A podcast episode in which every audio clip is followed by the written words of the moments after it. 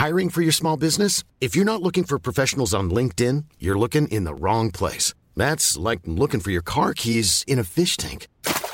LinkedIn helps you hire professionals you can't find anywhere else, even those who aren't actively searching for a new job but might be open to the perfect role. In a given month, over 70% of LinkedIn users don't even visit other leading job sites. So start looking in the right place. With LinkedIn, you can hire professionals like a professional. Post your free job on linkedin.com/people slash people today.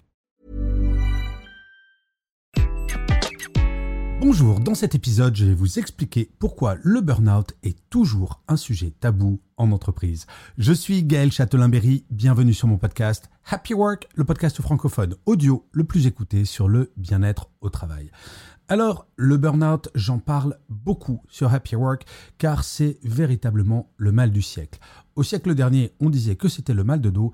Eh bien, aujourd'hui, quand on parle de burn-out, on parle tout de même d'une pathologie qui touche entre 10 et 12% des salariés. Alors, qu'est-ce que c'est le burn-out? Car j'entends encore malheureusement des gens confondre burn-out et dépression. J'entends des gens qui disent beaucoup Ah non, mais les gens qui font des burn-out, en fait, c'est qui sont un peu fatigués, mais c'est un peu du pipeau. En fait, le burn-out, c'est quelque chose d'extrêmement sérieux.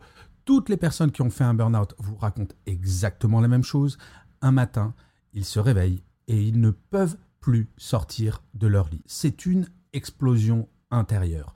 D'où le mot burn out. Alors il y a des signes avant-coureurs, bien entendu, par exemple si vous êtes fatigué tous les matins, mais il faut vraiment prendre ce sujet très au sérieux. Et quand on sait qu'un burn-out, pour s'en remettre, c'est une question de mois, voire parfois d'années, c'est quelque chose qui est très handicapant pour la personne, mais également pour l'entreprise. D'où l'intérêt de lever ce tabou, car, et c'est ce dont je parlerai à la fin de cet épisode, le burn-out n'est pas une fatalité et heureusement, malheureusement, d'année en année, il progresse en termes de pourcentage, d'où l'intérêt de cet épisode pour essayer d'expliquer la mécanique du tabou et d'essayer petit à petit de faire progresser cela. Alors pourquoi y a-t-il un tabou? En fait, il est double. Il y a le tabou pour les personnes victimes du burn-out.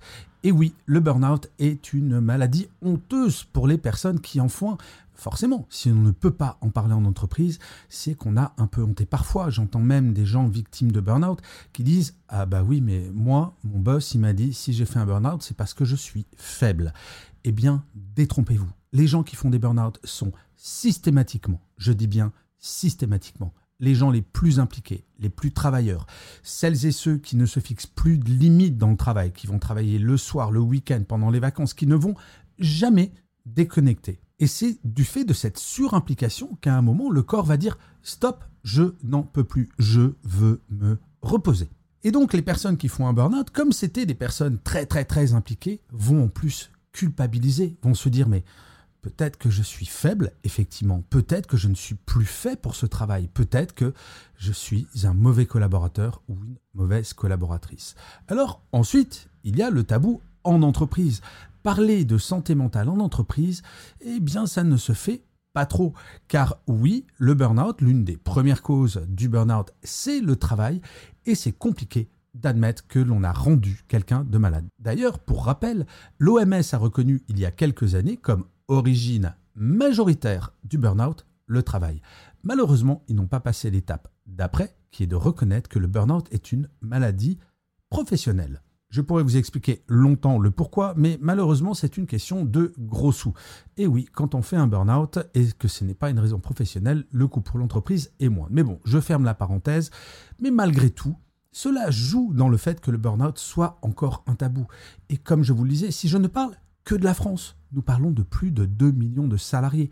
En Europe, que ce soit en Belgique, en Suisse, au Luxembourg, les chiffres de burn-out sont autour de 10%. On parle d'un sujet majeur. Et comme souvent quand il y a un problème sérieux que l'on ne sait pas trop adresser, le mettre sous le tapis discrètement peut sembler être une solution à peu près acceptable. Alors quelles sont les conséquences de ce tabou? Eh bien, la première des conséquences, et c'est la plus importante, c'est qu'on ne fait pas reculer ce fléau. Et oui, si nous ne parlons pas des causes du tabou, comment voulez-vous que des personnes n'en fassent plus? La première cause du burn-out, comme je vous le disais, c'est la surcharge de travail. Je vais vous raconter une anecdote. Une fois, j'ai reçu le mail de quelqu'un qui sortait d'un an de burn-out. Cette personne travaillait dans l'événementiel, tous les jours, tous les week-ends, sur un énorme événement.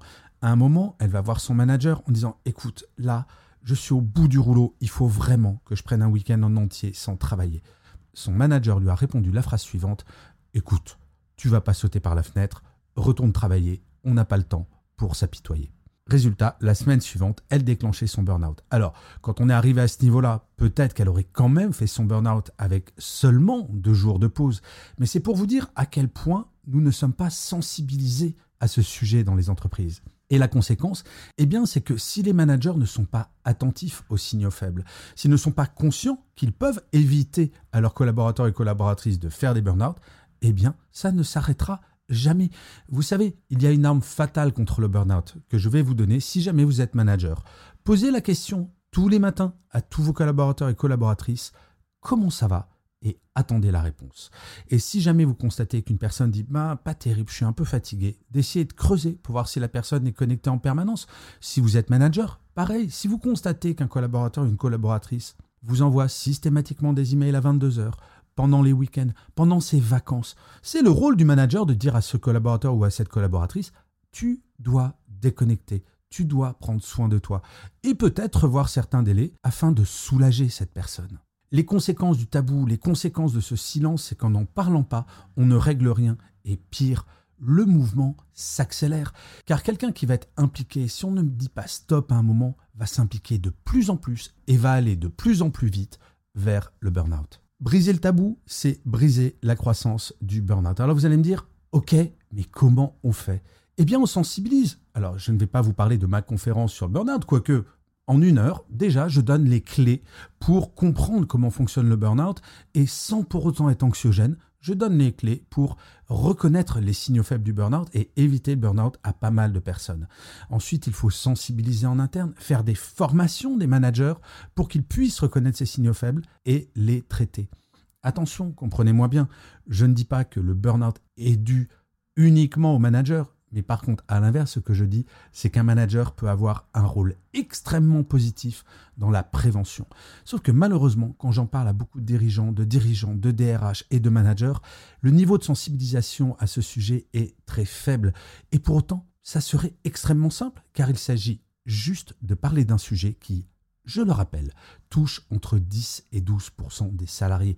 Quand vous regardez autour de vous, s'il y a 10 personnes, il y a forcément une personne qui va faire un burn-out. Donc on parle d'un sujet vraiment sérieux. Et au sein de chaque équipe, si jamais votre entreprise ne prend pas à bras le corps ce sujet, parlez-en. Faites dans une réunion d'équipe un point sur le burn-out. Est-ce que chaque personne de l'équipe sait ce qu'est un burn-out, sait reconnaître les signaux faibles, sait que faire pour l'éviter? Libérer la parole au sein de chaque équipe, c'est le premier pas et peut-être, je vais même grossir le trait, peut-être le plus important, car il est très simple à mettre en place. Et vous allez voir, si jamais vous êtes manager, votre équipe vous en sera très reconnaissante. Donc vous voyez, personnellement, j'ai failli faire un burn-out il y a deux ans. Et comme je travaille sur ce sujet, j'ai su reconnaître les signaux faibles et je me suis arrêté à temps. Mais je suis vraiment triste de voir que les chiffres sont toujours plus importants. Les chiffres montent de plus en plus sur le burn-out, d'où l'importance de cet épisode et d'où l'importance que vous utilisiez, si vous le souhaitez, cet épisode en le partageant autour de vous sensibiliser le plus grand nombre de personnes possible. C'est très important pour la santé de toutes et de tous, car oui, je le crois, le travail ne doit pas nous faire mal, le travail doit nous épanouir, en aucun cas nous détruire. Je vous remercie mille fois d'avoir écouté cet épisode de Happy Work ou de l'avoir regardé si vous êtes sur YouTube. N'hésitez surtout pas à vous abonner sur votre plateforme préférée. C'est très très important pour que Happy Work dure encore très longtemps et en plus, de vous à moi, cela me fait très plaisir. Je vous dis rendez-vous à demain et d'ici là, plus que jamais, prenez soin de vous. Au revoir les amis.